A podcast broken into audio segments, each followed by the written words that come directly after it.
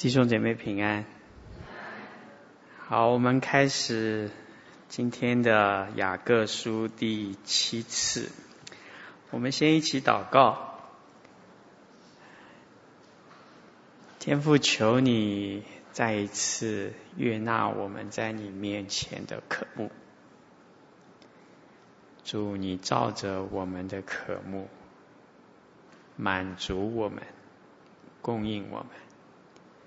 也让我们的心能够被主的话能够打开，能够明白，好叫我们自己能够真正的改变。上帝，求你让你的话来改变我，而不是改变我们想要改变的人。求你的话。借着你的灵，做那美善的工，好像你自己说你是众光之父，在你那里把一切美善的恩赐赏给那些求靠他的人。谢谢神，今天引导我们这一段时间，这样祷告，奉耶稣的名，阿门。很快啊，已经第七次了。今天我们要来分享的经文在第五章的第一节到十一节。如果你这七次都有来的话，我们已经用各式各样的方式把雅各书所有的经文应该都或多或少的有。查考过了啊，你们对我很宽容啊，因为我请你们如果有问题，可以写在那个祷告卡上，交给助教。到目前为止，不知道是我有问题，还是你们没有问题啊？但结论是一样的啊。你们还是不要客气啊！如果你有问题或者需要代祷的，可以写在这个祷告卡上面。啊，在分享经文之前，我们还是介绍一本书。这本书的作者我曾经介绍过，叫做包恒。包恒他的啊，这是他的中文的翻译的名字啊，叫 Richard。包涵，他是一个英国人。我要介绍的这本书是他在一九九九年，他针对雅各书写了一本很精彩的著作，也没有翻成中文啊。但是这本书，不管你是学者或是牧者，不管你是很。对圣经有很精深的认识，或者是你对圣经只有粗浅的了解，读了这本书，我想都能够让你心满意足。啊，我很佩服这个人。我觉得啊，自己认识神是一件事，认识神。能够把你的神说成让别人想要更认识他，那是另外一件事。然后把你的神活出来，让认识你的人想要认识他，这是第三件事。这种人是属于一二三，嗯。很多人排斥有学问的人，我不知道为什么。圣经说要尽心尽意爱主你的神，很多人排斥那些不学无术的人。圣经说要尽心尽意尽力爱主你的神。对我来讲，只要能够更认识神，我愿意尽一切的力量去学，去改变自己。啊，我想我们才有机会让我们信的神对别人有吸引力。你有没有发现，你信神，可是你的神不吸引别人？原因在哪里？啊，这本书呢，特别是最后一章，非常的精彩。他特别讲到，怎么样把雅各书用在当今这个时代。他选了几个重要的子题，譬如说祷告，譬如说我们的话语，譬如说社会的贫穷。社会的富裕，他是用类似圣经神学的角度，重新阐释整卷雅各书对一些最基本的事情是什么样的想法。那有的人不喜欢这本书，因为这本书的引言呢、啊，会有这本书。是因为他从一个很有名的人读雅各书，问了一个很重要的问题开始。那个人啊，在北欧，在欧洲很有名，叫齐克果，听过吗？Kierkegaard。这个人是一个神学家，是一个哲学家。他对雅各书有非常精深的看法。你们可能不知道，所以他知道，他就从这里开始啊，把这本书写出来。这本书他探讨了雅各书的内容，他的可能有的从历史的角度、文学的角度和神学的角度，几乎你想到的，他通通都把它放在他的讨论里面。譬如说，我举个例子啊，他说雅各讲一个基督教的生命、基督徒的生命和基督教教会的生命有一个很重要的一个一个概念啊，他用那个英文叫 wholeness，就是一个完整。啊，他说雅各书。提出了一个基督徒生命需要怎么去让它完整。现在的英文叫 integration。啊，他说一个基督徒、基督教的教会，其实我们最大的困境是我们的道不完整，我们的生命不完整，我们的智慧。不完整，我们的生活不完整，我们也不想让它完整。我就是我，我只要做我。很可惜，其实我们每一个人都是破碎的瓦器。如果我们看不到这个完整，不被这个完整吸引，不被这个完整去改变自己。我想，我们是一个很可怜的宗教，很可怜的基督徒，很可怜的生命。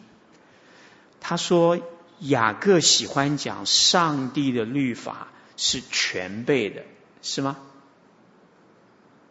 你读圣经全备吗？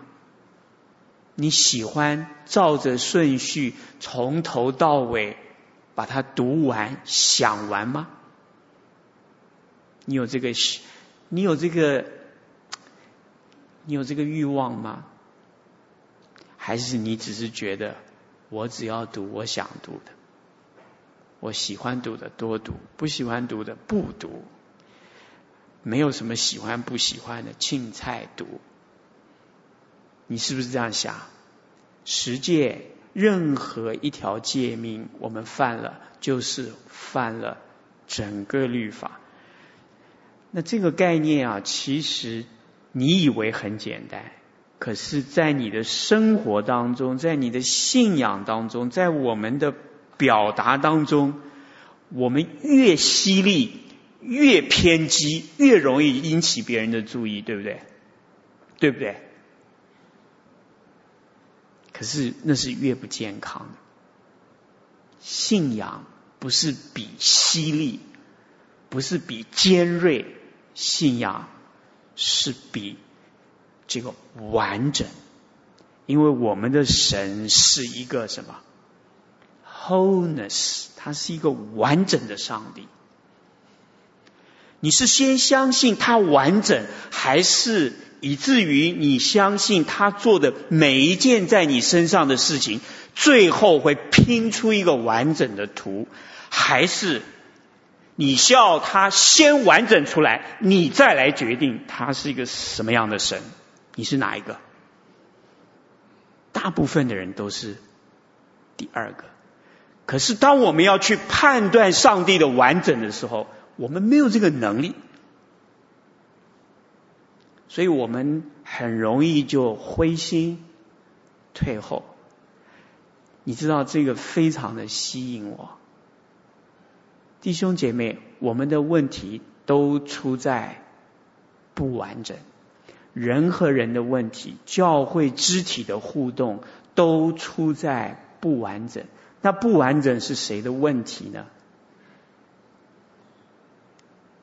你根本不羡慕完整的道、完整的生命、完整的基督教的群体，你不会看见真正上帝的完整。你觉得这是不是一个很很有说服力的一种对上帝的看法？落实在我们身上，所以你的生活里面没有一块是不重要的。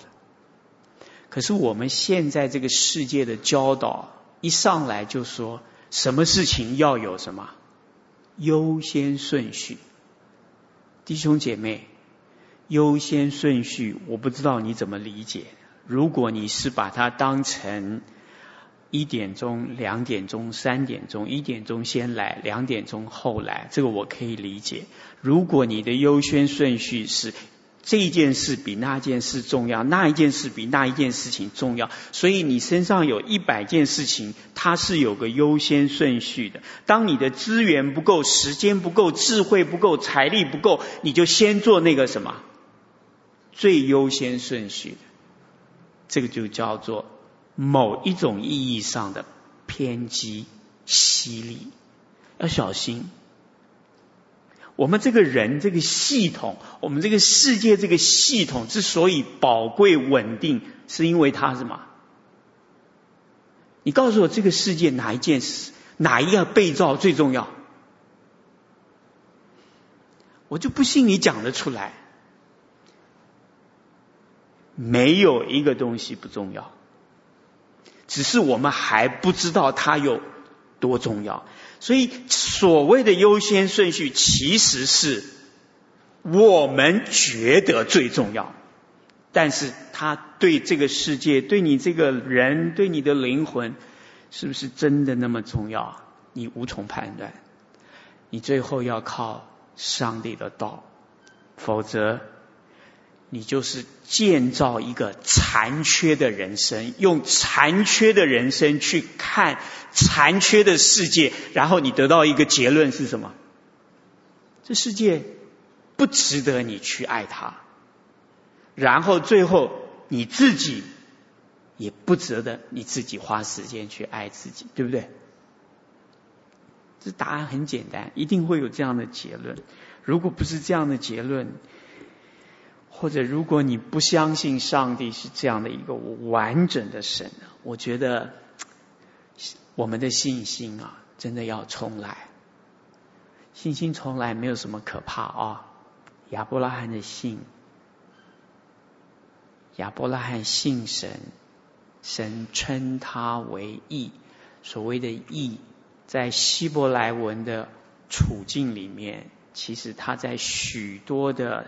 上下文，他要表达的是一种关系的完整，生命的完整。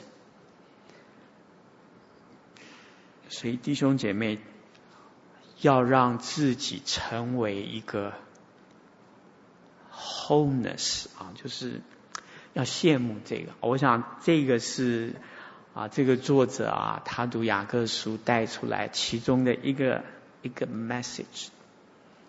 好，那这可能是最后一次介绍书给你们了啊。那本来还想介绍一些书给你们，但是跟雅各书没有直接的关系，所以也不好意思啊，免得你们这个来回奔波。但是你心里有数，有一张有些什么样的人写了什么样的书，以后你有机会，或者是你看到它翻成中文了，你就可以拿来阅读。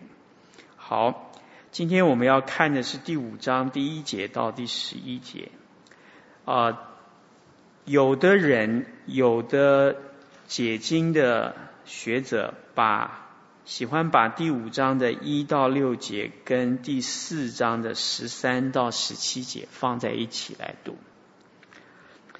我觉得这个读法也不错。为什么呢？因为四章的十三节开头一个字，我们上次讲过，那个字怎么念？英文叫 “come now”。他说念什么？嗨。还是瞎，嗨，好，那就嗨吧。第五章第一节也有一个什么，嗨，而且就是 come now”，就是来，我们现在来来看下面的经文啊，我想这是一个口气的转变啊，把这两个连在一起，这是第一条线索。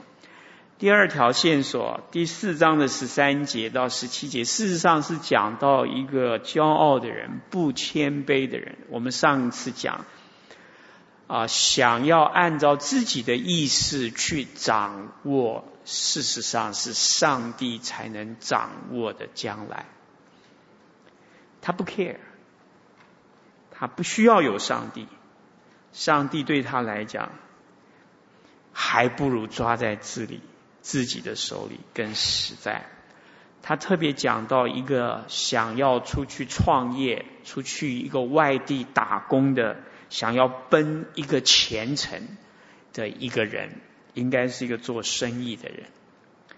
第五章的第一节到第六节，这里讲到的是另外一个想要赚钱，或者是已经赚到钱、已经很有钱的人。这个人，他们大部分的人都说他是一个。地主啊，因为第五节，你们在世上享美福，在世上的原文是在这块地上啊，不是世界的上面。第一节讲到这些富足的人，第三节讲到他的金银都长了锈，金银长锈，金银会不会长锈？你们有点外行啊，金跟银哪一个比较容易锈？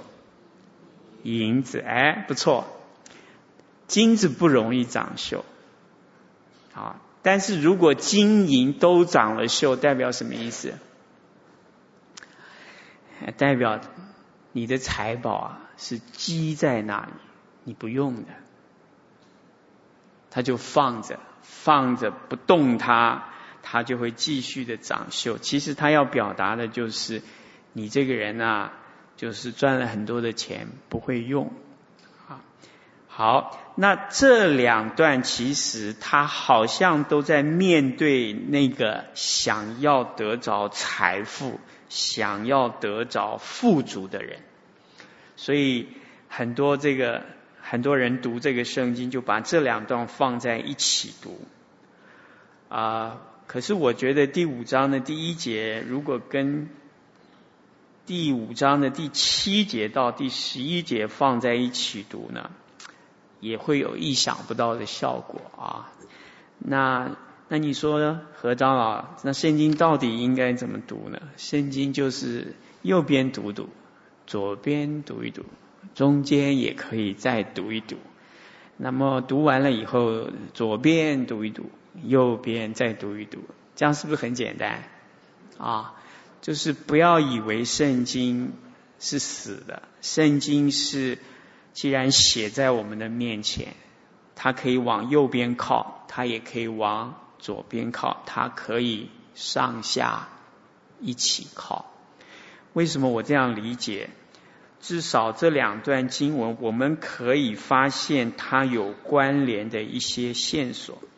所谓的线索，所谓的关联，就是这两段经文会出现重复的字、重复的词，或者重复要表达的意思。当你发现两段经文这种重复的字、词，和意思很明显的时候，而且是好像产生一个很很清楚的交互影响的时候，我觉得把他们两个放在一起读，应该是八九不离十。我们先看第一个字啊，希腊文只有一个字，中文翻成“看呐”。我们先看第五章的第七节。弟兄们，你们要忍耐，直到主来。然后有一个字叫什么？看呐，啊，它可以直接的翻成 see，啊，就是看见。我想比较好的翻译是英文的叫 behold，所以我觉得中文已经翻到再好不过了。看呐，啊。这个字在第九节，弟兄们，你们不要彼此埋怨，免得受审判。然后呢，看哪，审判的主站在门前了。可是这两段的经文还有两个看哪，中文的圣经没有翻，很多英文的圣经也不一定都有翻出来。第一个是在第五章第四节。第五章四节，这第一个字其实希腊文的圣经是“看呐，工人给你们收割庄稼，你们亏欠他们的工钱。”看呐，有点像告状啊。好了，还有一节经文是在第五章的第十一节，那先前忍耐的人，我们称他是有福的，在这个。这一节经文的最前面一个字也是“看呐”，所以当你把这四个“看呐”放在一起啊，你就会觉得哎，很有趣，因为每一次“看呐”，好像叫我们把我们的注意力再集中、再集中在神要描述、要传讲的一些事上，特别是要你注意。那个对象啊，我有把它写出来。第一个五章四节，看哪，工人给你们收割庄稼，你们没有给他工钱，没有给他，原文是亏欠啊，就是把它克扣的意思。第七节，看哪，农夫忍耐等候地里宝贵的出产。第五章九节，看呐，审判的主已经站在门前了。看呐，先前忍耐的人，我们称他是有福的。我自己有一个体会，这个看呐，不只叫我们的注意力集中，而且他要表达有一点像耶稣基督讲话的时候，常常用一个字，中文会重复两次，叫什么？我实实在在的告诉你，要告诉你，我现在要表达的这个事情是非常。明确的，一定会发生的，而且发生的真实性你毋庸置疑。所以工人被扣工钱，这个应该是毋庸置疑。然后，如果你知道农夫种庄稼，农夫最大的本领除了勤劳，就是什么？就是忍耐等候。他要描述农夫的那种心境啊。第三个，我们先看最后一节，十一节。那先前忍耐的人，我们称他是有福的。忍耐可以有福，这个是毋庸置疑的。中间有一个主啊，审判的主，看呐，就在门口了。你告诉我，这件事情如果还没有发生，它真实性有多高？就好像农夫等候地里宝贵的出产，就好像工人一般容易被克扣工资，就好像忍耐的人，上帝让他们得着祝福是一样的。所以你可以发现啊，这两段的经文其实他在描述很类似的光景。工人、农夫通常都是属于那种收入相对比较低的人。可是，如果是我们的社会上相对的弱势，其实耶稣。在雅各书并没有教导他们要起来为自己争夺该有的权益。我觉得这一点啊，是令人令我们现在大多数的读者，特别是不信的人很难想象，也让很多信的人更难想象。弟兄姐妹，难想象。才需要更大的信心。关键是，你起来争你想要争的东西，就有吗？你争到的，就是你要的吗？你争到又是你要的，不会变吗？不会变了，一直都不会有任何的闪失吗？弟兄姐妹。Question, question, question, question。人太天真了，没有神的人，以为自己可以控制这个时代。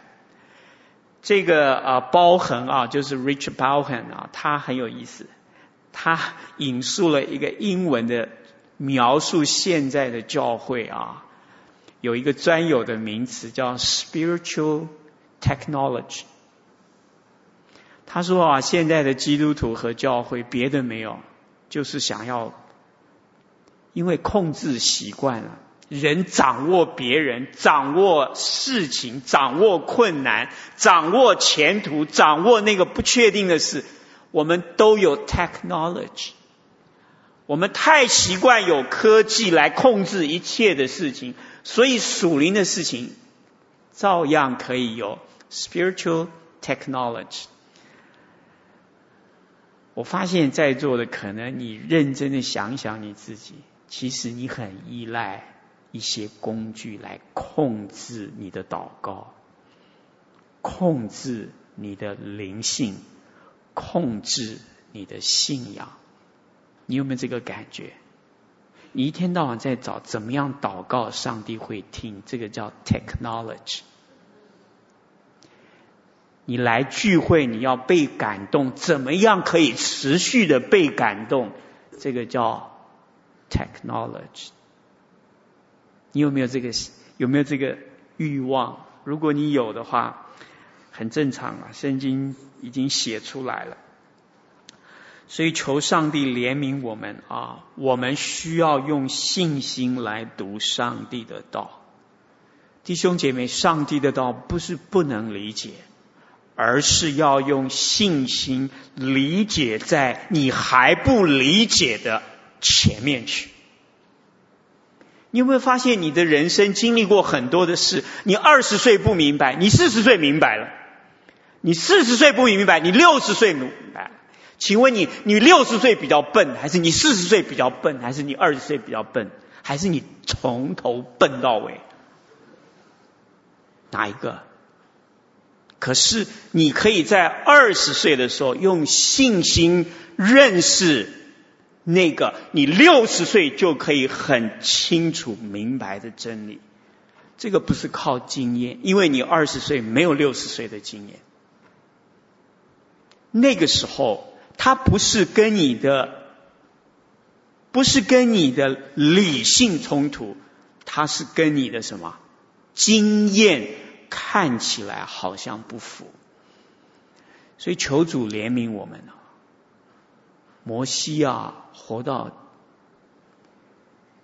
九十岁、一百二十岁，圣经在诗篇九十篇讲到他自己说：“我一生的年日都活在你的震怒之下，你知道他在讲什么？他觉得他这一生啊，没有什么事情做，坐在上帝的面前是漂漂亮亮的。可是我想在座的你们很多人都觉得这一生还有还是有几件事情做得还不错，对不对？我告诉你，因为他比我们用心心，只有用信心，你可以看到你还没有犯的错。你就是那个会犯错的人，对不对？你洞悉到你自己会犯罪的能力，远超过你现在的智慧跟经验，你同意吗？还是你要等到它炸开的时候，感谢赞美主，我终于知道我是个什么样子的人了。你需要这种经验越来越多吗？我觉得如果你是这样的话，你不是在用信心。所以圣经在这里，他并没有鼓励这些受到屈辱的人、受到困境压迫的人，他鼓励他们用信心来回应上帝所预备的这一条路。除非你不相信主会回来，回来做什么？等一下我们会讲。除非你不相信上帝看到工人。农人，上帝看到那些为了他，他没有积极的去抵抗忍耐，他却选择了像农夫一样忍耐等候。圣经在第六节说：当有一人被伤害的时候，一人之所以是义人，他选择的路是什么？不抵挡伤害他的人。我觉得这种人是笨，对不对？对不对？要小心哦！艺人是深思熟虑、有灵性的人。当他认识上帝以后，他碰到这种困境的时候，他深思熟虑的选择不抵挡那些伤害他的人。弟兄姐妹，他不是没有思想的人，他不是不会读圣经的人。我曾经在讲台上讲过，《马太福音》第一章，玛利亚的先生叫约瑟，还没有娶玛利亚过门，玛利亚怀了孕。圣经说约瑟是个什么人？不愿明明的羞辱他。请问你，如果你已经订婚，你的未婚妻怀了孕，他说是上帝怀的。你是个艺人，你要怎么办？他会替人家想，他不会重重的去伤害别人，照着他该受的给他重重的一击，让他趴在地上永远不要起来，因为这就是你犯错的代价。听懂我的意思吗？你看不到错，你连错都看不到底，因为你没有信心的话，你知道玛利亚犯了什么错吗？你不知道，所以你这一锤锤下去，还好你没有锤，因为约瑟是个什么人？艺人。所以没有信心，没有神的道，你讲什么都要小心，因为你看不到。但是很多人说，哦，上帝写了，我都看到了，所以我就照着我看到的去做。对，看到了。等一下，我们会再深入的来讲这些。什么叫忍耐啊？我们中国人很不喜欢这两个字。我们有华人色彩的人最会忍耐，但是最讨厌别人叫他忍耐，对不对？对不对？我们鼓励别人，孩子考不好或者是生气的时候，我们就说要什么？忍耐。夫妻吵架要什么？忍耐。工作不顺利什么？忍耐，我们总是会勉励别人忍耐，但是我们最不喜欢别人要我们忍耐。究竟啊，忍耐在我们的美德里面是非常什么？不甘愿的，非常消极的一种，不是很美的美德，对不对？对不对？你猜猜看，现在这个文化是鼓励你起来揭竿起义，还是忍耐等候？这个社会鼓励哪一种？揭竿起义。哎，我要告诉各位，我自己啊，如果我想的是够清楚啊，我觉得揭竿起义要小心。你今天能揭竿，一百年后什么竿呢？什么竿都看不见。你说和尚你太消极了，什么叫一百年后？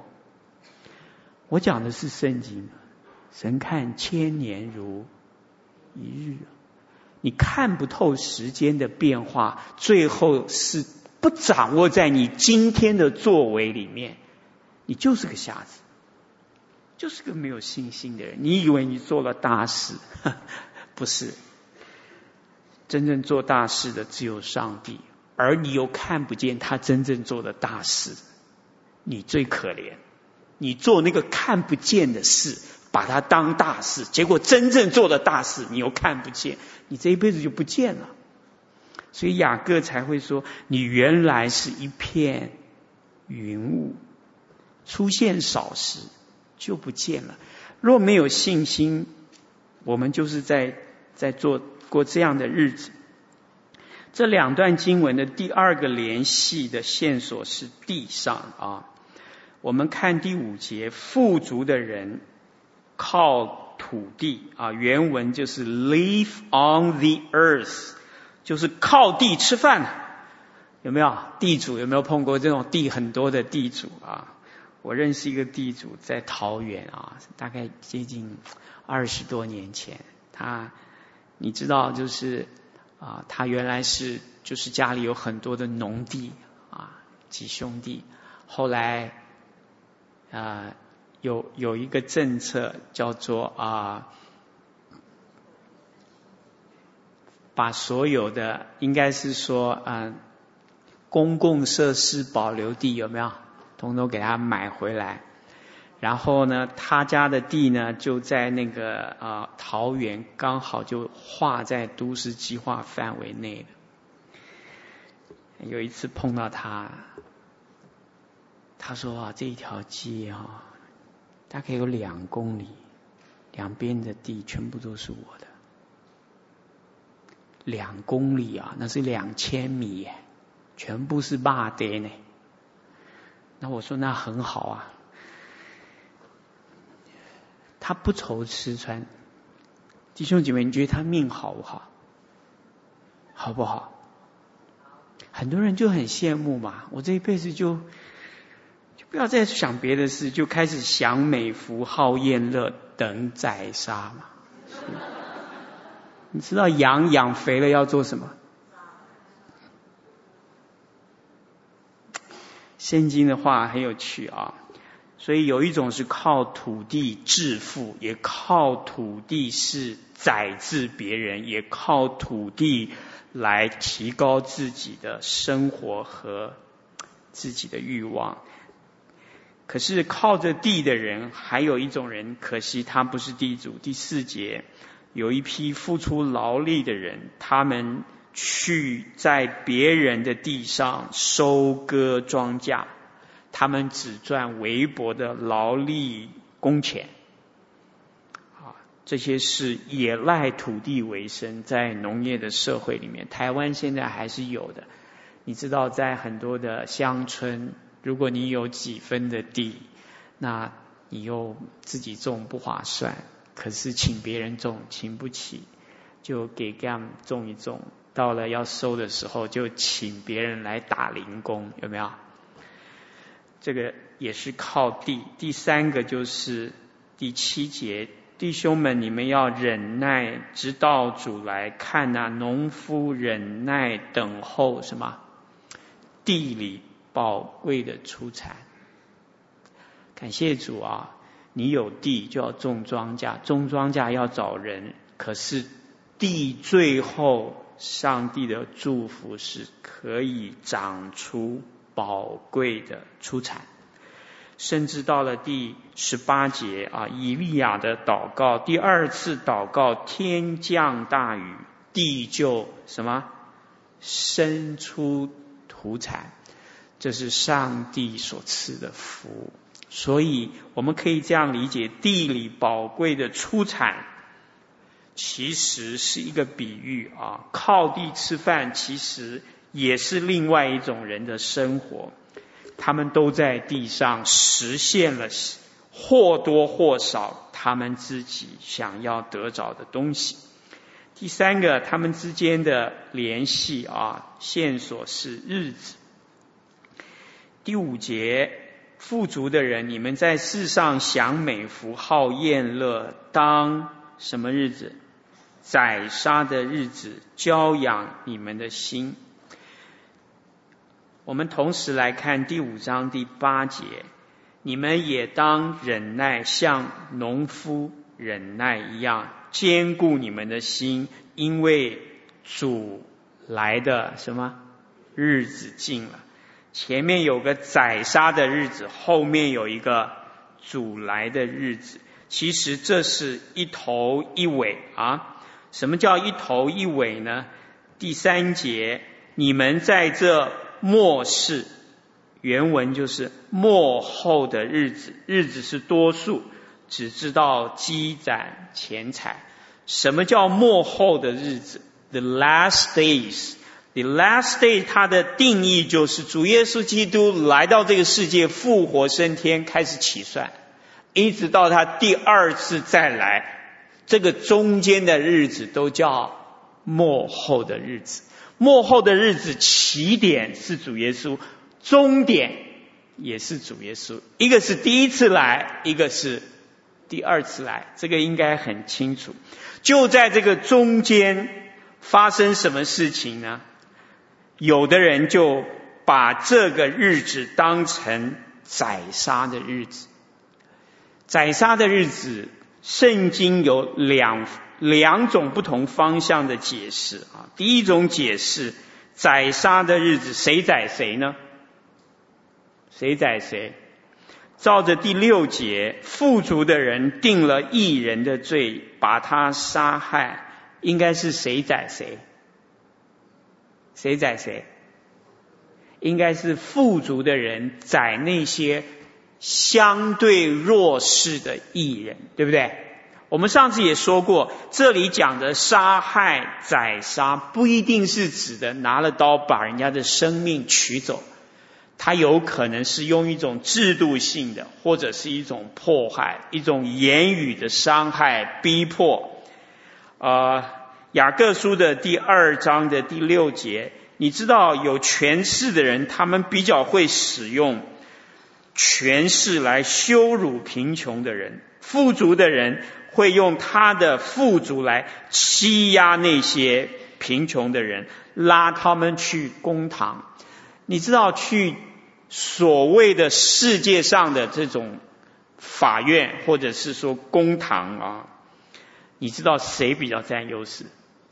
正常的情况之下，比较有资源的比较占优势啊。当然，这是一个到什么地方都可以看到的现象。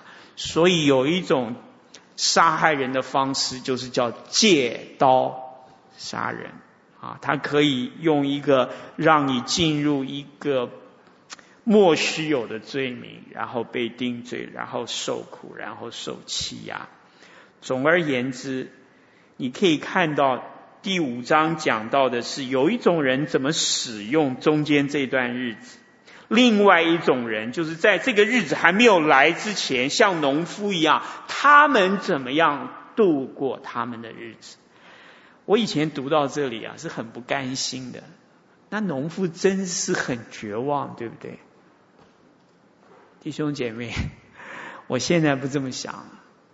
我觉得信心，没有信心就觉得做农夫绝望，没出息。有信心，你就知道地里有宝贵的出产，等着是给我的。有宝贵的出产又怎么样呢？所以啦，那还需要信心。又怎么样？问这句话的人是没有信心的人。听懂了吗？其实你可以看见，你要解释你的每一个你想要得到的东西，你若是少了一个信心，你每一环都会解释错，你每一环都会贪心，你每一环都会犯错，最后你要的东西。就不是上帝真的要给你。但是你以为你赚得了全世界，可是上帝让你赔上了你自己的生命。生命是什么？原文叫灵魂，灵魂是上帝吹进来的，要让你像上帝的。当身体没有了，当肉身离开了，你剩下的灵魂是不像上帝的，那就是虚空的虚空，这就是虚度了这一生啊！这是基督教在圣经的理解。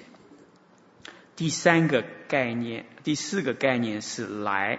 你知道，在第五章啊，很多我看过所有的注释书啊，都会强调雅各书的末世论，在这一章展现无遗。特别是在第八节，主来的日子近了；第九节，审判的人站在门口了。但是我对这个理解呢，我是有一点保留。我要跟各位讲，读圣经啊，你千万要小心，也不能读的太太怎么讲啊？圣经是在现在和将来保持一个非常活泼的韧性啊，就是经文永远不要读到只剩将来，现在不要谈。也不要读成没有将来就比现在。有的人的信仰就是跟人家好像赌那个牌九一样，一翻两瞪眼。你几点？二十一点，我就全拿。我们觉得信仰就是比现在。上帝，如果你是真的，让我比他好，对不对？让我可以活下去，让我们有更好的什么什么什么，就是比今生嘛。今生都比不了了，还比什么呢？谁会知道今生以外的事情呢？是不是这样？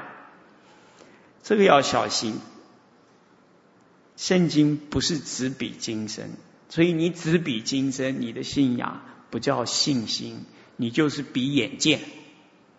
另外一种就是不要看现在，要看什么？耶稣再来，这个没有错，但是也要小心。所以。任何讲到两边去的都不合适。那你说，那中间是什么呢？中间是什么呢？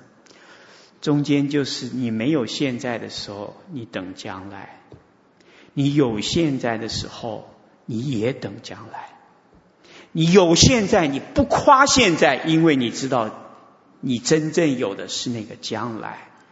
你没有现在的时候，你也在等将来，因为你知道，即使你现在什么都没有，将来不会让你羞愧。所以，真正的将来是让你在现在能够活成有信心。真正的信心是让你看重现在，但是却把自己的现在往那个将来。一直一直奔跑。我要表达的是这一段经文啊，很多的解经的人都没有办法说服我，他真的是在讲那个将来啊，他在讲啊，但是讲的不像你想的那样。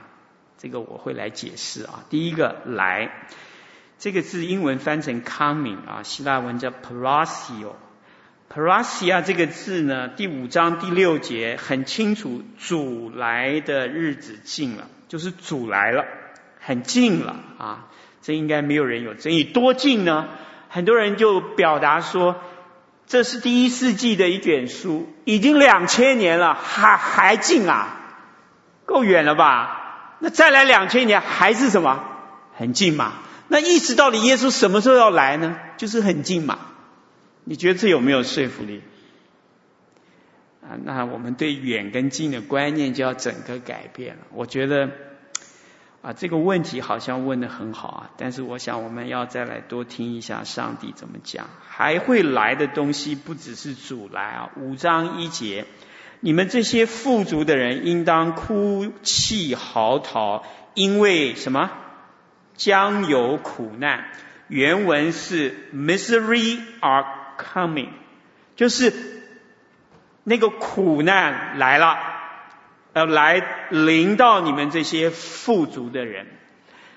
你告诉我，这些苦难是富足的人死了以后将来的苦难，还是这个富足的人有可能在地上会经历的苦难？你不能排除地上，对不对？所以嘛，上帝是两边讲的啊、你不要只想着上帝专门对付基督徒，让他日子很难过啊、上帝的作为超过我们所求所想。另外，五章第四节非常有意思啊！他说：“呃，原因是你不给那些工人的工钱，这个工钱会说话，有声音呼叫。”而且那些收割的人拿不到工钱的工人，他们的冤声已经入了万军之主的耳了。入了这个字就是来到了上帝的耳中。所以这里有祷告来了，这里有苦难来了，这里也有什么？也有主的日子来了。所以你就要多想一想。我觉得圣经的经文本身就很丰富，不要被一种太过字面、太过单调、太过只有啊很很怎么讲很单一的一种理解来限制了我们对上帝的认识啊。下面一个就是这两段经文啊，就是这些富足的人在第五节。在宰杀的日子教养你们的心，这是什么意思呢？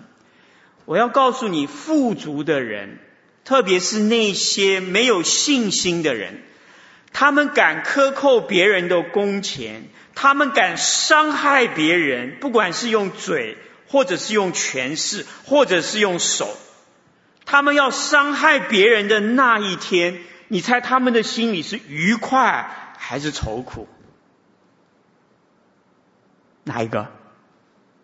哪一个？愉快，娇养啊！中文应该是宠啊，宠自己。你有没有发现啊？当有一个人你很看不惯的时候，你狠狠的给他撂倒了，心里很什么？很爽。这就叫什么？你伤害别人的时候，你会让自己得到一种什么？一种满满足感，你觉得这个有没有病态？你觉得有病的人多还是少？你有没有这种病？很难说，对不对？啊、好，第二个呢是什么日子呢？啊，是什么心呢？他说，另外一批人在那个困境里面学习靠主忍耐。他们却让自己的心得坚固啊！我觉得非常不可思议啊！这两种人真的是在过两种日子，过两种生活，表达两种生命，对不对？要是你让我选，我当然选娇养嘛，这不是很很过瘾吗？我管你是谁，只要我自己没事就好了。那为什么有一批人选择，特别是在第七节是弟兄们，是属上帝的百姓，他们这个群体，当他们受到委屈的时候，他们选择的是坚固我们继续忍耐等候的心。这个需要坚固，因为我们很容易动摇。你你同不同意？忍耐很不容易。你要一直好像给自己一直打气，一直打气，但是他气啊泄得很快，这就是两种生活的态度啊。保雅各在这里鼓励我们要坚固，不要骄养，弟兄姐妹。哎，我觉得这个值得我们在深思啊。最后一个概念就是审判啊，一直延续到五章十二节。审判一直是雅各书的一个很重要穿插在整个经文里面的概念啊。审判在这里，我想当然是分两种。第一个是人用人的审判来让被审判的人受伤害。第六节很清楚，啊，弟兄姐妹，人喜不喜欢审判人？喜不喜欢？人如果不审判人，你觉得日子好不好过？不好过，为什么？因为我们有太多的什么不平，是不是？不平则明嘛。你告诉我，当我们去追求公义，用我们自己的方式叫别人尝一尝我来审判你的滋味，就好像当初你用你的方式来审判我的滋味，我让你现世就报一下。你觉得这个好不好？很过瘾啊，很过瘾。我觉得报复别人有一种满足，否则你不会轻易的走上这一条路。被人报复有一种什么很深的羞辱，决下定决心，下一次一定要再什么，再给他算回去，正不正常？正常。那这是什么样的事情呢？啊，我觉得这就是私欲。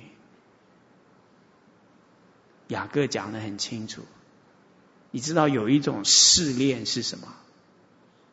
就是你应该忍耐，但是你骄纵自己，有没有？这是一个试炼。你可以放手，让自己随自己的意思做，没有问题。可是，你就落在一个你自己都能掌握不了你自己的一种生活里面去，很可怕。哎。我求上帝怜悯我们啊！不管你拥有多少资源，有多好的机会，求主让你在审判别人的时候，要格外格外的留意。这不是一件单凭自己就可以完成的事情。大天使米迦勒把审判罪人的事交出去。因为他知道他自己不能够把这个事情做到神满意的地步啊！我也知道啊，审判人是很容易啊，可是信耶稣，我们就要学习一件事情啊，就是让主来审判人，免得我们受主的审判。所以我可以确定一件事情：如果你是一个喜欢审判人的人，你一定要受主的审判。你不要有任何的迟疑，你一定会碰到。我不知道是现世的还是将来的，也许是两个都有。那你怎么样可以不要受到审判呢？耶稣讲的很简单，第七章马太福音：不要论断人，免得被人论断。原文没有人，他说不要论断，免得被论断。被谁论断？最后一定是被上帝论断。你说合着那都不论断，这个世界还有公理吗？问题是你论断的都是公理吗？你论断的每一句话都可以永远颠扑不破吗？如果你相信，我觉得你真的很可怕。你的话就要一锤定到永远吗？是这样吗？要小心，让主来审判啊！不要把审判抓在自己的手里。感谢主，这是一个不容易的时代啊！你知道，当我们越信圣经的话，越照着圣经的话，把它活在我们的生活里面。你觉得我们这个人是越来越怪，还是越来越越来越脸上发光啊？哪一个？我告诉你是既怪又发光。我之前啊，我不大适应这样的生活，但是我现在慢慢知道，我适不适应不重要。而是，如果这是我们真正要表达的生命的样子，我们没有太多的选择，我知道我们要操练，我们要从小事上操练。我举一个简单的例子，就是顶嘴，会不会顶啊？这不用学，对不对？从小就是就很熟练。你有没有习惯别人来一句，你一定要给他一句？下次不要了，为什么？坚固你的心。你知道顶回去的人心是软的还是坚固的？是有力量的还是没力量的？我告诉你，顶回去的人是心里没有力量的人。真正有力量的人就可以把这个顶的话吃进去。你告诉我，你的经验告诉你哪一个比较要有力量？吃下去要有力量，还是讲出去比较有力量？当然是吃下去嘛，对不对？这才叫坚固嘛。做得到吗？我告诉你，你只要像农夫一样，你就做得到。这个是最最，我觉得最不容易读进去的圣经。你不需要太高的智慧，你不需要什么学问，你只需要像个农夫，你就能吃下去。那我吃不下去啊，因为你不知道你将来可以得什么，你不知道你为什么要吃下去。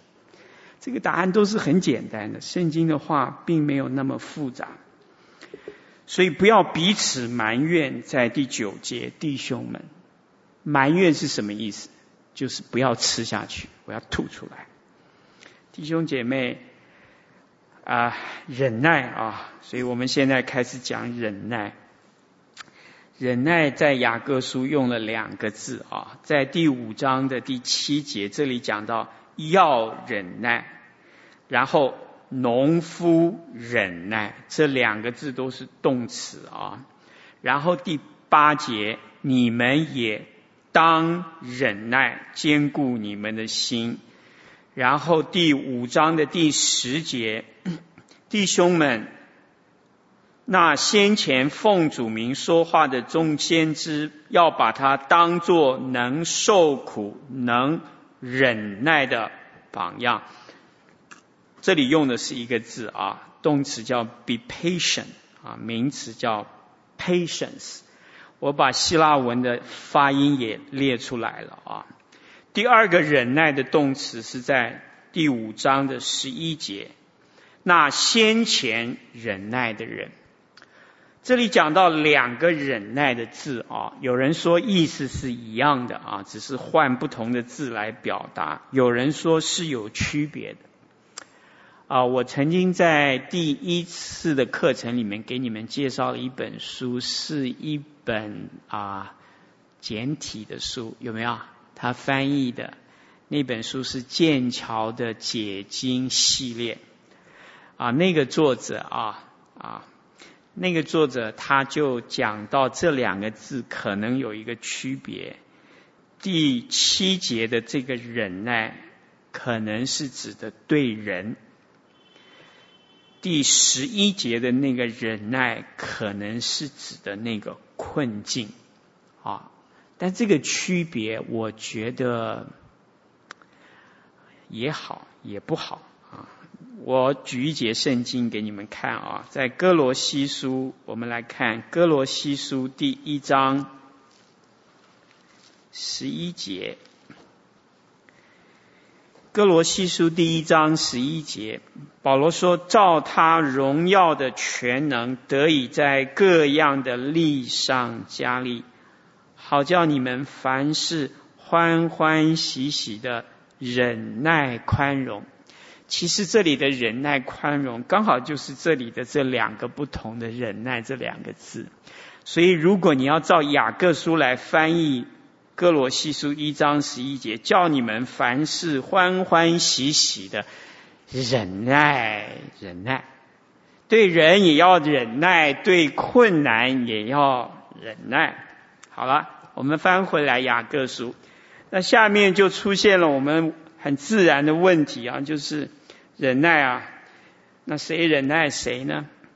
第六节，你们定了义人的罪，是指的富足的人。他们不抵挡你们。这里面第六节啊，你要注意，因为圣经用的这个受词义人，他都是单数，而且这个艺人希腊文是有一个定冠词，意思，所以有人解释五章的六节，把这个艺人解释为耶稣基督上十字架，耶稣基督被那些不信的犹太人定了罪，把他杀了，主耶稣并没有抵挡他们，因为。在第六节之前，他用的这个人称代名词都是复数；在第六节之后，也全是复数，唯独在第六节是单数。所以这个说法啊，就好像也是一个可以考虑的想法。但是回过头来，不管你怎么讲，谁要忍耐谁，答案很清楚，对不对？谁忍耐谁？有信心的人忍耐没有信心的人，信心是活的，忍耐信心是死的。有行为的信心，忍耐没有行为的信心。哎呀，读起来是很难受的啊。保罗在罗马书是说，刚强的人要忍耐什么人？软弱的人。我就见过一个人，他就说：“感谢主，我是软弱的人，所以你们通通要什么？忍耐我。”当他跟我讲的时候，我说：“我比你更软弱。”答案是不是很简单？哎呀，所以谁要忍耐谁？这里还提到弟兄们不要彼此埋怨。其实我们要学习的，大家都在忍耐的时候，大家都看不到盼望的时候，你知道，其实其中就有些人就要开始什么鼓噪起来。这个时候我们需要的是在一起来忍耐，等候上帝。这个好难呢，特别是在一群基督徒当中，这个真的难。可是雅各就说：“你们要这样子表达你们的信仰。”好，所以如果你是艺人，你是吃亏还是占便宜？你看到没有？看你有没有信心。你有信心，你就。占了很大的便宜，因为你可以为主受苦。你没有信心，亏大了。我为什么要忍耐他？他是谁啊？不过就是一个长老嘛，对不对？第二个，忍耐什么？我想忍耐什么，在前文后文已经表达出来了。因为那些没有拿到工钱的。他为什么不去讨呢？为什么不去打呢？为什么不去告呢？为什么要忍耐呢？我要告诉你啊，我体会这么多年，告在人前的冤声，上帝不会听。你信还是不信？因为那个时候你不需要信心了，我就是要告，全世界的人都要知道。那个时候，上帝不会听。你说那上帝听什么？上帝听那个有冤屈的人。当你这样做的时候，你已经什么？不再是那么有冤屈了，因为你已经选择用你自己的方式来伸冤了。你说何长老，那你意思叫我们碰到坏事的时候，通通不要做声？我有这样讲吗？我要先提醒你，你要先学会向上帝伸冤，你会不会？你学了多久？你用了多久？向上帝伸冤有用吗？你的问题跟我的问题一样，对不对？有用吗？真的有用吗？他有在听吗？其实我们每一个问题，其实都是个没有信心的问题，对不对？最后。就看能毁人、能救人、能灭人的是你还是他？是他你就向他伸冤。是你算了，自己来了，对不对？哪一个比较痛快？读《水浒传》啊，梁山啊，这些好汉有没有？他说：“伸头也是一刀，缩头也是一刀，手起刀落，人头落地，也不过是碗大的疤。三十年后，又是一条好汉。我要告诉你，这里面是神学，是你懂我的意思。他有一个说服他自己不要怕死的一个末世论。”三十年后我又翻身了，听懂了吗？这个啊，你不要看这些乡野传奇啊，他们都有他们自己的一套。我们要忍耐啊！我也慢慢发现，当然我知道很多人忍耐，觉得这是一个没有价值的啊，这是一个这是一个懦弱的表现啊。我想你怎么说我都可以接受，因为你是用世俗的标准在说。因为如果你继续的说，除非你可以把耶稣基督说成懦弱忍耐，他不是主；除非你能说成他没有死、没有复活、没有赦罪，不是从天上来，否则你怎么说都没有用，因为你也不能灭人，你也不能救人，你就只会说。那就不要听你说，就结了嘛。所以忍耐什么？可以忍耐的人和事，譬如说第十节，先前奉主名说话的众先知，当作能受苦、能忍耐的榜样。弟兄姐妹，至少以利亚受苦，他受谁的苦？亚哈王的苦。他受谁的苦？耶洗别的苦。他受什么环境的苦？三年零六个月不下雨，他有很多跟大家一起受的苦。第三个就是为什么要忍耐？这个特别重要啊！圣经在第八节讲到：你们当忍耐，坚固你们的心，因为主来的日子近了。我觉得这个理由啊，因为主来的日子近了。需要解释一下，他的意思是说，忍耐的结果谁决定？谁决定？上帝决定。我有很长一段时间，我对这种经文，我觉得对我没有太大的说服力。啊、可是后来我读了这段圣经啊，我觉得好稀奇。好稀奇是什么呢？我就问我自己一个问题：农夫在等地里宝贵的出产，对不对？对不对？那地里宝贵的出产是什么呢？如果它是一个比喻的话，它比什么呢？啊，我在想啊，到了第十一节，答案初步的有一些。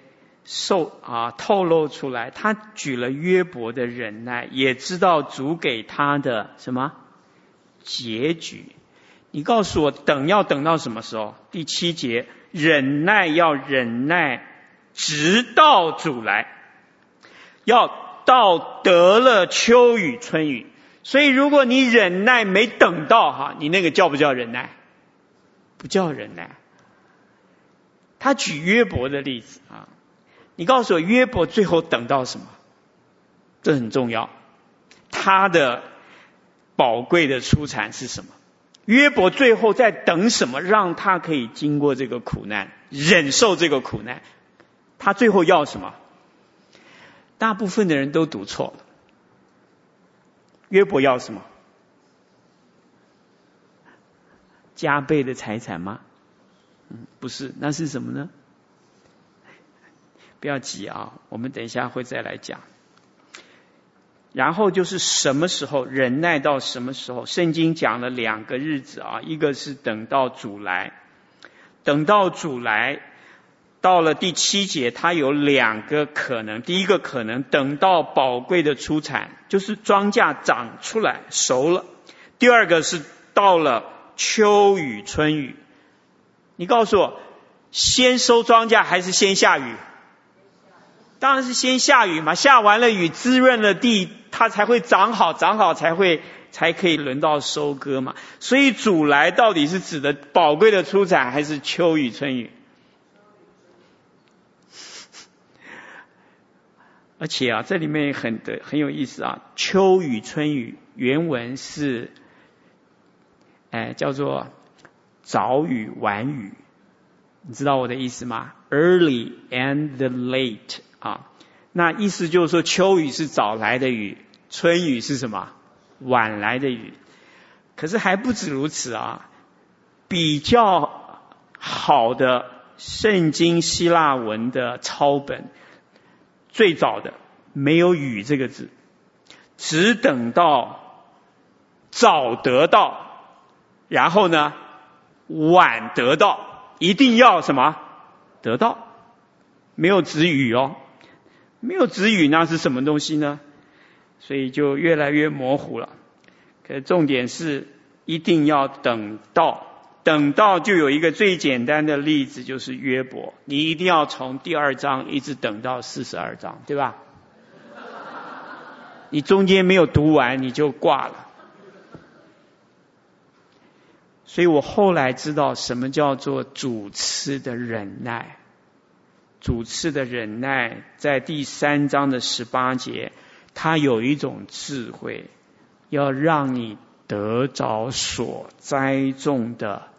异果，你觉得我们人啊，喜不喜欢半途而废？那你不半途而废，简单还是难？简单还是难？你告诉我，农夫容不容易半途而废？不容易，为什么？他知道，等了就一定有。可是我们不知道等了有没有，所以不等了，是不是这样？所以你猜猜看，讲灵性啊，我们比较好还是农夫比较好？你做哪一个行业灵性会比较好？你这样懂了啊？哎，有意思哦，有意思啊！其实不同的行业啊，其实有的是有利于灵性的培养啊，有的是不大利于灵性的培养。好。最后靠什么忍耐下去呢？圣经说要坚固，怎么坚固呢？我自己的理解，第八节和第九节放在一起读啊，弟兄们不要名此埋怨。第八节，你们要什么？忍耐，你们要坚固你们的心，要彼此坚固，这是我的理解。所以不要离开基督徒。在你最孤单的时候，最脆弱的时候，你一定正常的情况选择埋怨，选择不要忍耐，选择放弃。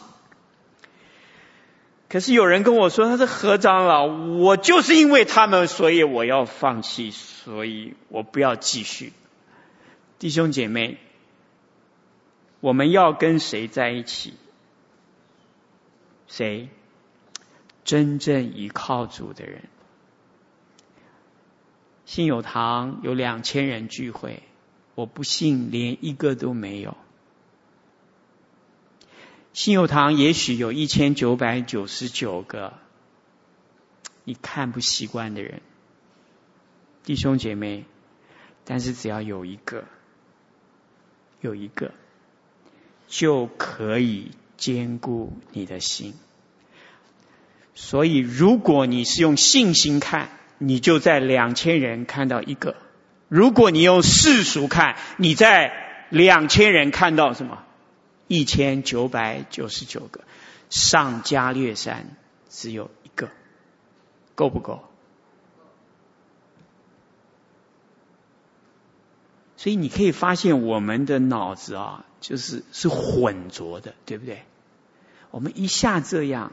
一下那样，一下爱主，一下爱世界，一下用世界，一下用信心，最后用到我们自己都不知道我们自己在用什么。再来，怎么样忍耐下去？我自己读这段圣经啊，因为雅各讲了两次啊，第十节跟十一节，他说要忍耐，要受苦啊，一定要有榜样。你觉得真实吗？在哪里找教会？我要告诉你，你再苦，绝对有比你还苦的人，你信还是不信？他就在你旁边，有信心的人，你就会认识他，你就会从他那里得着坚固的力量，对吧？坚固心怎么坚固？榜样。如果你跟以利亚在一个教会聚会，你觉得有没有力量？要几个以利亚你才满足呢？听懂我的意思？我们呢，就是有的时候真的是头脑不够清楚。你跟约伯同一个教会，你要几个约伯？一个够了。对你来讲真的够吗？可是如果你没有信心，你觉得这个教会哪里有约伯？可是对有信心的人来讲，他看见约伯就得着坚固。我想，上帝给教会一个最大的祝福，就是他在当中放下自己，可以让别人得坚固的榜样。榜样不一定不会软弱，可是当榜样软弱的时候，神又把以利亚的榜样放在以利亚的旁边。这样听懂了吗？以利亚需不需要榜样？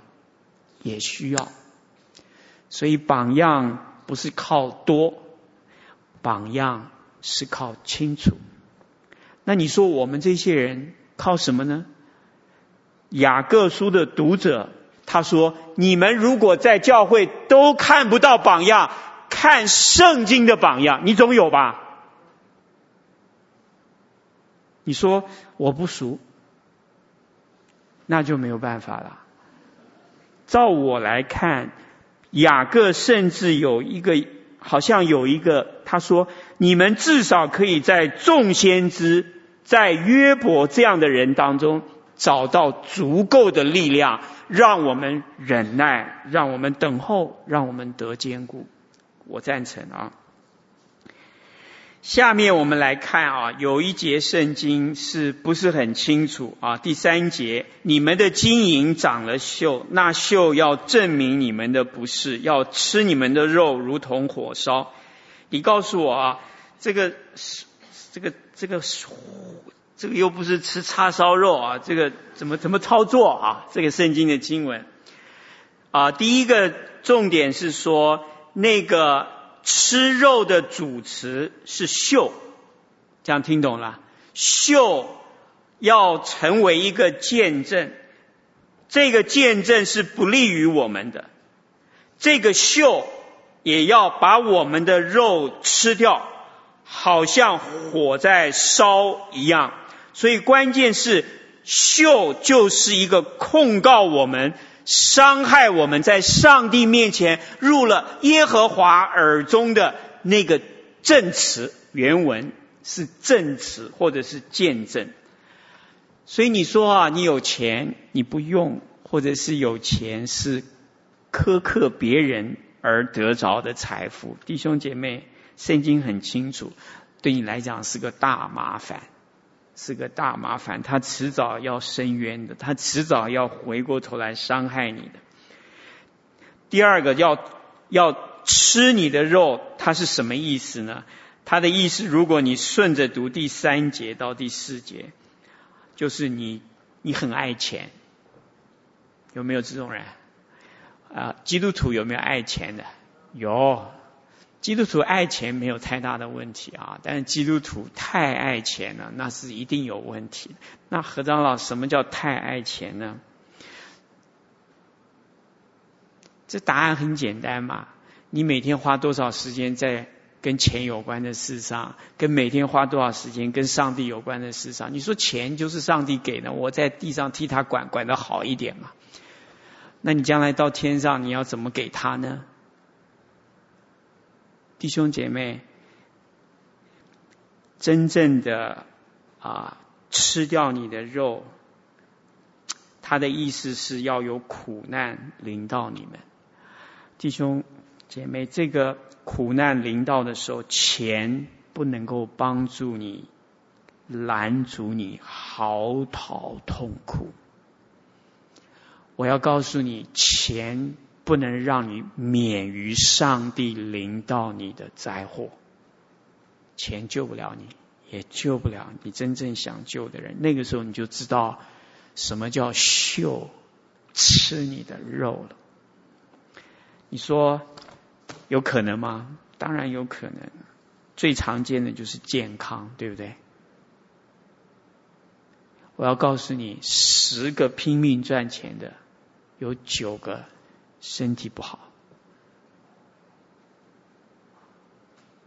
然后呢？然后就哭泣嚎啕啊！圣经讲的好像是很简单啊，但是我想是是真理，是真理。其实我们要赚的东西本身就成为我们将来的一个一个压压迫我们的东西。好。我花一点时间解释什么叫地理宝贵的出产啊！从第七节到十一节，我反复的读啊。这个宝贵的出产，对那些愿意忍耐、靠信心等候主的人来讲，一定不是审判，对不对？弟兄姐妹，欢喜忍耐等候什么？审判会这样吗？应该不会吧？这个答案是不是很确定？所以审判主的日子，审判的主要来了。对有信心的人来讲，他等的不是审判，他等的是什么？宝贵的出产。那宝贵的出产可能是什么呢？十一节，约伯忍耐，我们都知道主给他的结局。原文是没有给他，就是我们都知道主的结局。啊，原文是什么？The end of the law. End 这个 end 这个字很难翻啊。如果我们就从中文的结局这个字来看的话，意思大概是指的呀，对不起，约伯失去的，后来神什么？加倍的给他。弟兄姐妹，宝贵的出产是指的我为主忍耐，我失去的，上帝会加倍的给我吗？是这样吗？哎，不能排除这个可能啊！这是在地上还是在天上？请问你约伯得到加倍的是在地上还是天上？地上啊！所以读圣经啊，不要读太远。第二个，以利亚的祷告十七节到十八节，请问你以利亚祷告蒙垂听是在地上还是在天上？对他来讲，主来了，怎么来？对以利亚来讲，主来了，怎么来？在山上火降下，把整个祭坛烧掉，所有巴力的这些拜巴力的先知全部俯伏在上帝的面前。你可不可以解释为这是一种主来审判？可不可以？在哪里？地上。那以利亚祷告，雨又下来了。请问雨下来了，是要祝福三年零六个月没有吃、有饥荒的以色列，整个以色列国？你告诉我，这是祝福还是咒诅？这是祝福。如果我是以色列的百姓，我看到他的祷告，结果一点点的云变成整个乌云，降下大雨，我的庄稼又活起来了。你告诉我，对我来讲，主来了没有？来了没有？很真实哦，这个都是在地上的事情。他举的例子啊，这个前后三年六个月，所以祷告蒙垂蒙垂听，有的时候可以让我们经历，好像主来了。第三个啊，第十节，弟兄们要把一些众先知当作能受苦。能忍耐的榜样，你知道众先知里面有一个很能忍耐的是谁？那个叫耶利米。你知道耶利米啊？上帝叫他去传道，他说：“你现在要去传，而且你传的没有人信，你传不传？”他说：“我的应许就是不会有人信你所传的。”要不要说？要不要说？请问你这种侍奉要不要忍耐？苦不苦？苦。他做了没有？他做了。而且耶利米做了一个非常重要的事情，翻转了整个以色列被掳以后的神学。你知道，他那么被掳到巴比伦以后，他们惊惶失措。这个属上帝的百姓从来没有经历过这样的日子，伏在这个外邦神的权势之下。耶利米跟他们说：“你们现在开始要学习在那安居乐业，在那里为那里的君王祷告。”在那里学习，成为那地百姓的祝福。你告诉我，这个简单还是难？要不要忍耐？要不要说话？要。所以，意思就是说，真正的忍耐是不管环境怎么样，你都要传神要你传的话。基督教的教会干什么？传神的话，传福音，不管是谁，我的福音都是一样的。这要忍耐哦。有的人喜欢听，有的人不喜欢听，有的人会骂你，有的人会讨厌你，有的人会虚你。你要不要传？我要告诉你，就在一片嘘声当中，你的道得着了一个人的灵魂，就那。灵魂不死，你告诉我，这是不是主的工作？像不像主来了？最后，雅各在前面第一章提到十二节，他说：“忍受试探的人有福了，因为他经过试验以后，必得着生命的冠冕。”我自己有一个体会啊，就是宝贵的出产。其实很可能是指的什么？神借着各样的方式，让你经历各样的忍耐，然后让你这个属上帝的人、属上帝的百姓，你的生命更加的有荣耀。圣经叫冠冕，所以上帝最后要带你走的是什么？是你的生命，是你那个向主的生命，有冠冕、有荣耀的生命。哎呀，这个我觉得是慢慢体会出来的啊、哦！你现在问我，上帝真正要在我们身上要什么？我可以很清楚的告诉你，要一个像他的生命。上帝要教会给他什么？一个像耶稣基督的教会，就这样。其他的都不会带走的啦。生命值多少钱？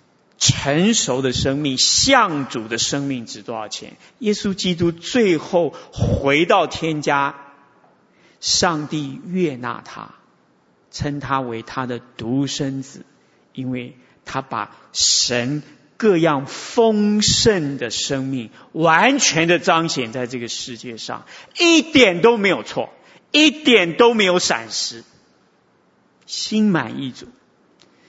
你告诉我，上帝在耶稣身上还要什么？没有了，全部的生命。好，我自己啊，最后一个体会是在第五章的十一节哈。啊，我要讲约伯，这我要回应我刚刚问的问题啊，就是将来和现在。我觉得上帝要在我们。在地上学习忍耐，一直学习忍耐。当我们忍耐不下去的时候，求上帝赐给我们信心，把那些能够坚固我们的人，他们的忍耐成为我们的力量。当这些人的忍耐成为我们的力量的时候，我们就有机会结出宝贵的出产。所以圣经在这里说十一节，你们听过约伯的忍耐，圣经在第一章开宗明义第十九节说：“你们要快快的听，听什么？把约伯的忍耐听进去。什么叫听进去？就是你被约伯坚固，和他一起去学习忍耐那个你看起来没有道理的一些苦难。弟兄姐妹。”如果苦难有道理，就不需要信心了。可是我要告诉你，苦难一定有道理。这个道理要用信心看到你现在看不到的地方。第二个，圣经在这里讲约伯的忍耐。你知道我们所有的人读约伯记、讲约伯记，重点都在什么？都在什么？两个字：苦难。我觉得这个可能是有点偏差的，因为雅各啊，他讲的很准。他说读约伯记要读到另外两个字，叫什么？忍耐。你要知道，苦难是另外一套，读忍耐是又是一套啊。当你要去问为什么有苦难的时候，那是一种思维。当你读哇。这么不合理的苦难，约伯还有忍耐，你懂我的意思？这个约伯记就是两个读法，两个结果，两个生命。可是现在这个世俗鼓励我们读哪一种？苦难，问苦难，讲苦难，哪里来？弟兄姐妹，你很聪明，都是对的。可是最后啊，我自己的结论是，约伯最后他说他知道主。的结局，在他经历这场苦难，上帝的心意是什么？他得到一个结论，跟我们想的都不一样，不是加倍的祝福，而是他认识了主是满有怜悯又有慈悲。请问你满有怜悯又有慈悲，在什么事上满有怜悯又有慈悲？我给你两个选择，一个是结局，一个是他居然走过了苦难，哪一个？请问你，他走过苦难的时候，他知不知道有两倍的结局在等他？不知道。你有没有想要有两倍的结局在等你？不知道。但是一定有一个超过你想的，就是你走完了以后，你更认识这一位主，比你原来想的主还要美，还要怜悯你。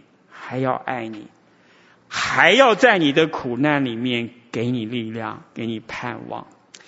所以我觉得啊，苦我们都有，或多或少。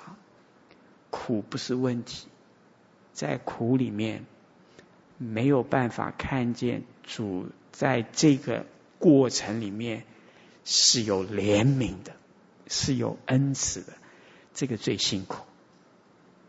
我们通常都会怨嘛。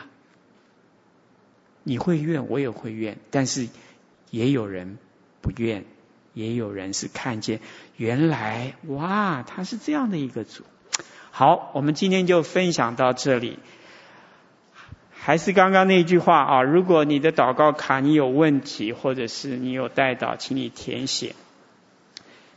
下一个礼拜是最后一次了啊，不要再来了啊。我们一起祷告。